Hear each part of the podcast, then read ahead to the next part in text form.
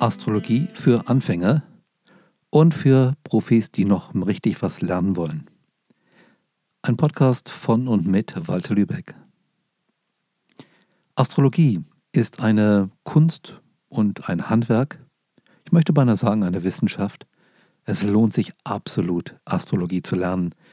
Davon bin ich begeistert seit Jahrzehnten, seit ich von meinem Vater als kleiner Junge hörte, dass er sich ein Horoskop hatte machen lassen und dass er so zwölf Lehrbriefe hatte von einem berühmten Astrologen seiner Jugendzeit geschrieben über die verschiedenen Bereiche der Astrologie. Das fand ich total spannend. Und in den folgenden Jahren habe ich mich immer wieder auf die eine oder andere Weise mit Astrologie befasst. In den 90er Jahren begann ich dann professionell mit Astrologie umzugehen. Ich habe ganz, ganz viele Menschen damit beraten und habe ihnen dabei geholfen, sich selbst zu verstehen. Ja, Astrologie kann dir helfen, zu verstehen, wer du bist, woher du kommst, welche Talente, welche Potenziale in dir schlummern und was du aus deinem Leben machen kannst und solltest, wenn du einfach glücklich sein willst. Astrologie ist eine wunderbare Sache, um festzustellen, wann in deinem Leben du welche Lernthemen serviert bekommst. Und du kannst sogar feststellen, was eine örtliche Veränderung, zum Beispiel ein Umzug 500 Kilometer weit weg, in deinem Horoskop ändert, was dann für Anforderungen auf dich zukommen. Es gibt in der Astrologie Möglichkeiten festzustellen, zu welcher Zeit was bei dir gefördert wird und was bei dir gebremst wird.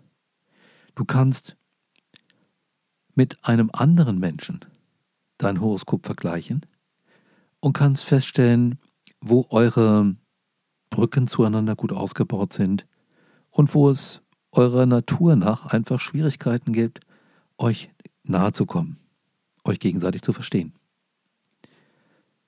Astrologie ist so umfassend, dass du es dein ganzes Leben lang studieren kannst, was darüber geschrieben wurde, was darüber Menschen wissen. Und du wirst nicht zu einem Ende kommen. Deswegen ist dieser Podcast auch nicht alles über Astrologie. Und gleichzeitig ist es auch eine sehr, sehr wichtige Einführung für dich, wenn du dich mit Astrologie beschäftigst. Egal, ob du ein Anfänger bist oder ob du schon fortgeschritten bist. Denn ich werde dir hier Dinge erklären, die hast du wahrscheinlich noch in keinem Buch gelesen. Oder wenn, dann nur mal ganz kurz gestreift.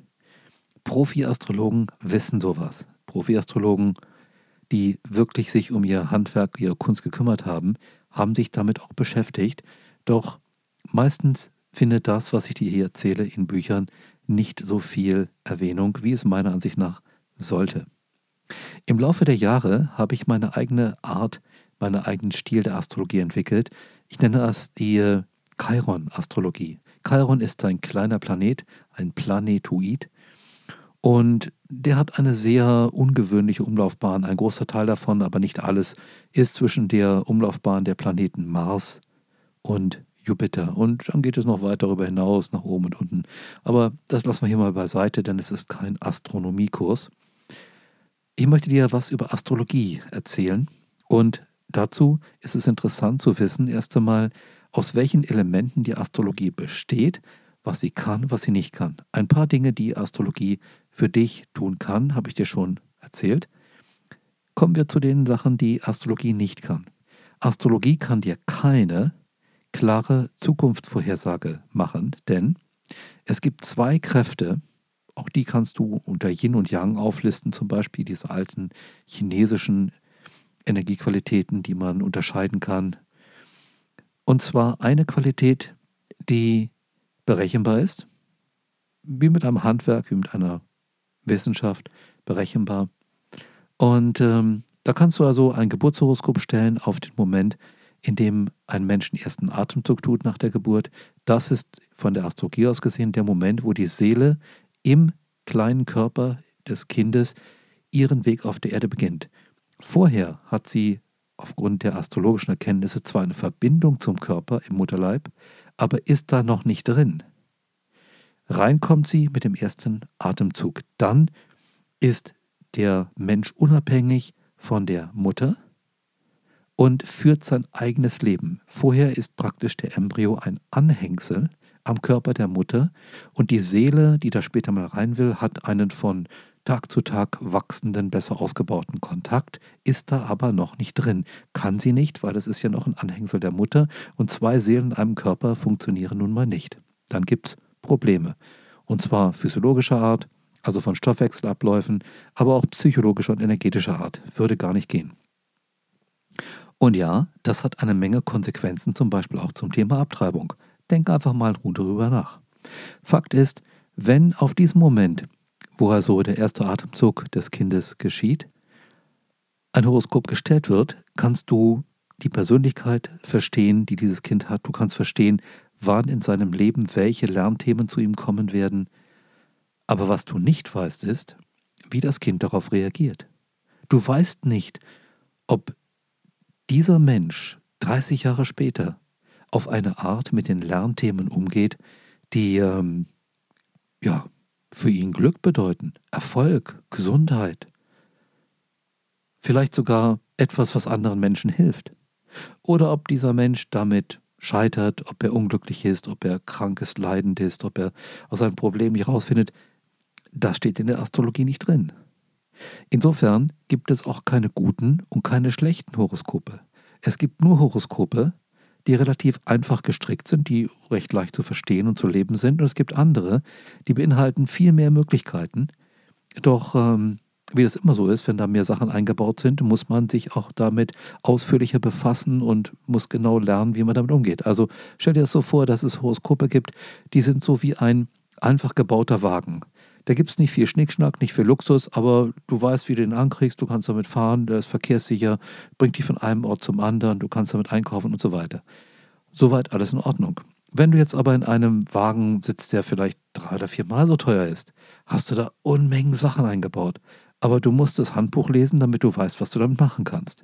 So ähnlich kannst du dir das vorstellen mit einfachen und komplexen Horoskopen. Meiner Erfahrung nach, und ich sage bewusst Erfahrung, gibt es sowohl Leben vor der Geburt als auch nach dem Tod. Der Lebensprozess ist meiner Erfahrung nach unendlich. Und das bedeutet, wenn du hier stirbst, wirst du in der Anderswelt, in der Lichtwelt geboren. Wenn du dort stirbst, wirst du in der materiellen Welt geboren. Es ist ein Hin und Her und ja, wir haben auch einen Zwischenaufenthalt in der Lichtwelt, wo wir Dinge verarbeiten, die wir im letzten Leben auf der Erde hier erfahren haben. Und ähm, wir bereiten uns vor auf das nächste Leben und überlegen uns, was wollen wir da machen, wie soll es da weitergehen. Und insofern bringen wir natürlich auch einiges mit in das Leben hinein, wenn wir geboren werden. Wir sind also kein unbeschriebenes Blatt. Das sieht so aus, als wäre ein, ein Kind ja, unschuldig und hat noch nichts mit dem Leben zu tun gehabt und so weiter. Das stimmt nur sehr eingeschränkt. Es ist eine Seele, die genau dieselbe Seele ist wie beim erwachsenen Mensch, sagen wir 20 Jahre später. Allerdings hat diese Seele lange Zeit in den Lichtwelten verbracht oder, naja, Zeit gibt es da auch, aber anders als bei uns. Und sie muss sich erstmal mit diesem Körper wieder zurechtfinden. Sie muss sich in der materiellen Welt zurechtfinden. Die Dinge laufen hier anders als in der spirituellen Welt. Und deswegen muss sie darauf warten, dass der Körper die entsprechenden Möglichkeiten bereitstellt, indem er wächst, indem er seinen Stoffwechsel verändert, irgendwann andere Hormone ausschüttet und so weiter. Und während der Körper das tut, sammelt die Seele damit Erfahrungen.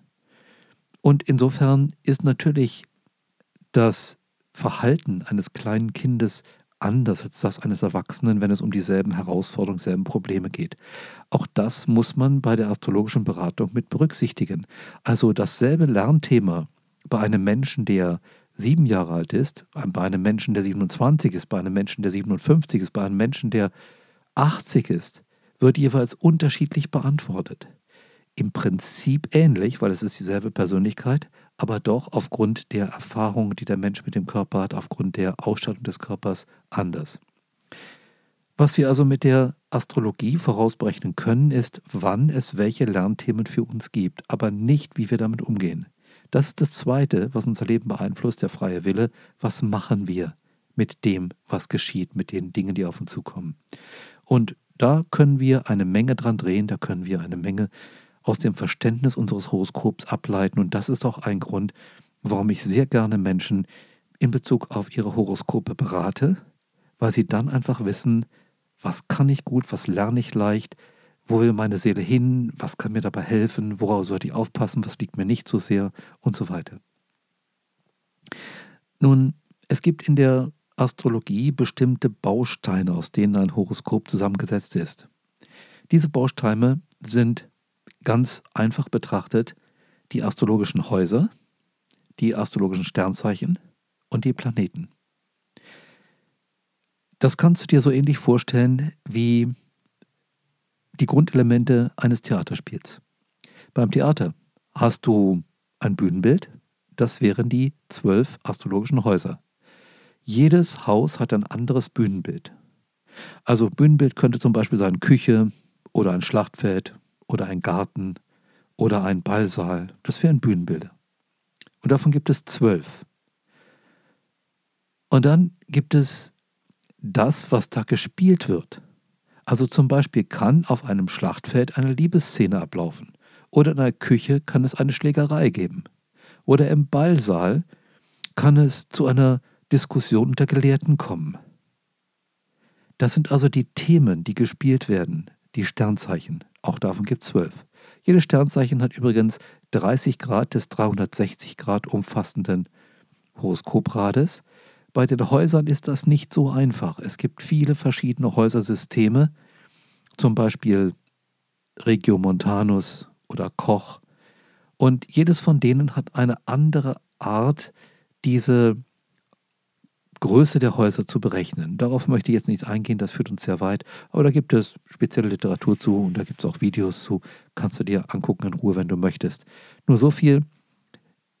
Bei den Sternzeichen ist es einfach. Jedes Sternzeichen 30 Grad, 12 mal 30, 360.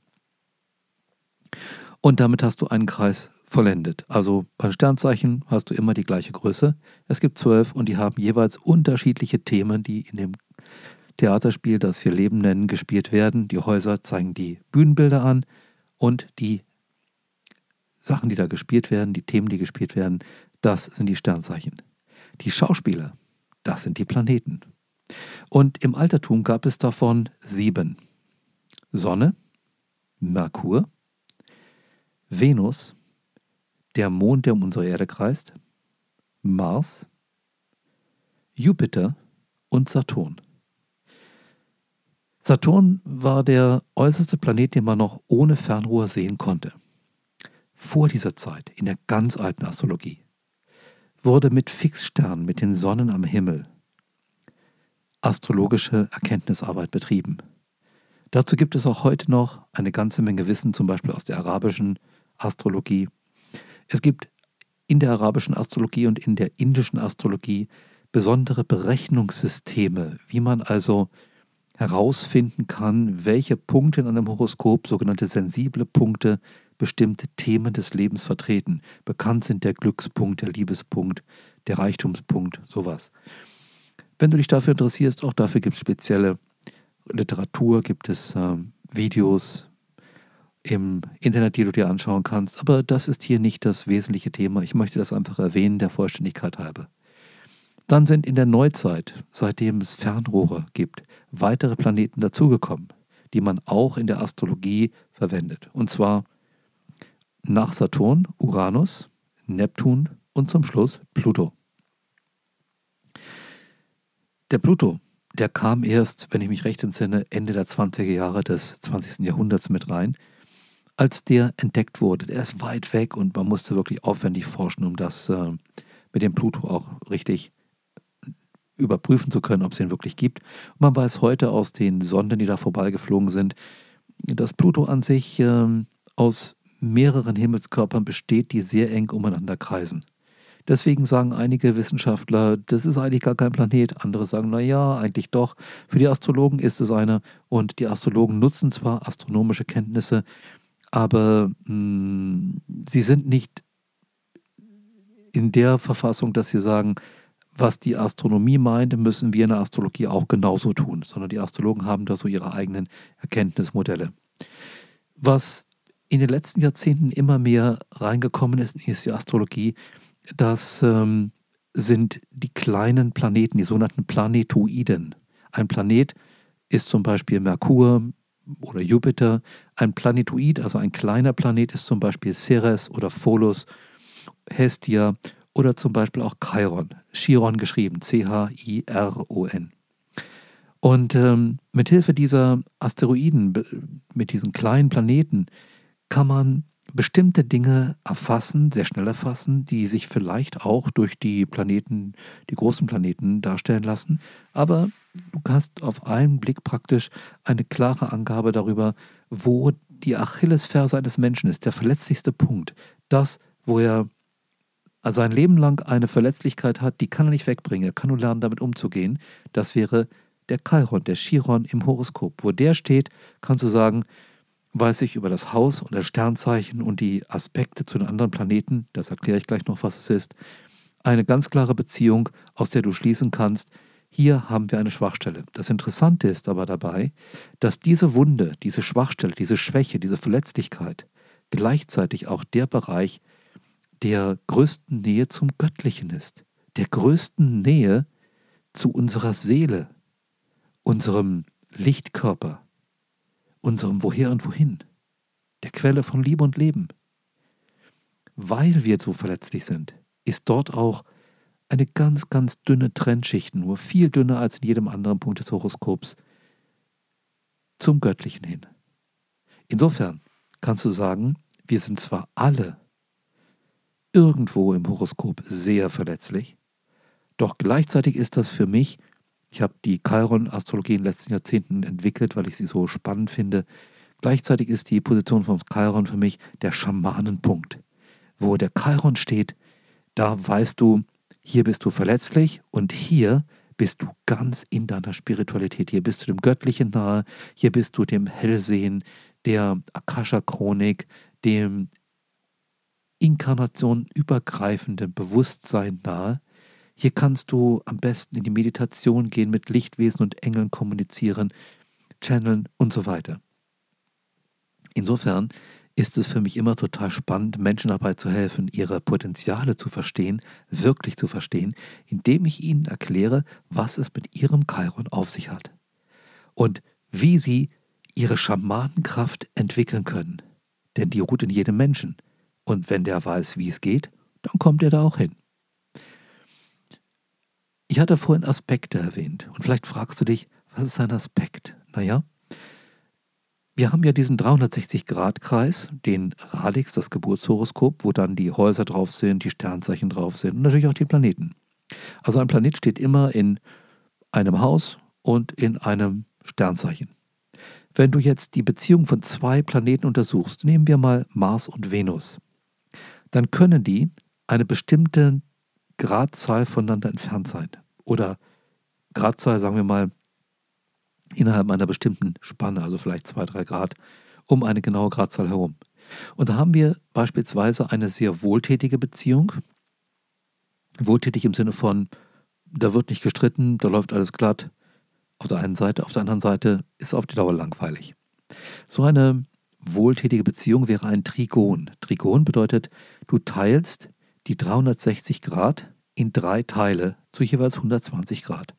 Wenn also zum Beispiel Mars und Venus eine Entfernung haben von 120 Grad, das kannst du ja ganz einfach mit dem, mit dem Radix, mit dem Geburtshoroskop äh, abmessen. Wenn da ca. 120 Grad sind, vielleicht 119, vielleicht 118, vielleicht 122, das ist so in etwa das gleiche, dann kannst du sagen, die beiden sind miteinander ja, kommen gut zurecht miteinander und äh, haben keine Probleme, die, die streiten nicht, die nerven nicht, aber es kann auf Dauer langweilig werden. Dann gibt es einen Aspekt, da ist es sehr viel dynamischer, das Quadrat. Das heißt, du unterteilst die 360 Grad in vier Teile. Das wären dann 90 Grad.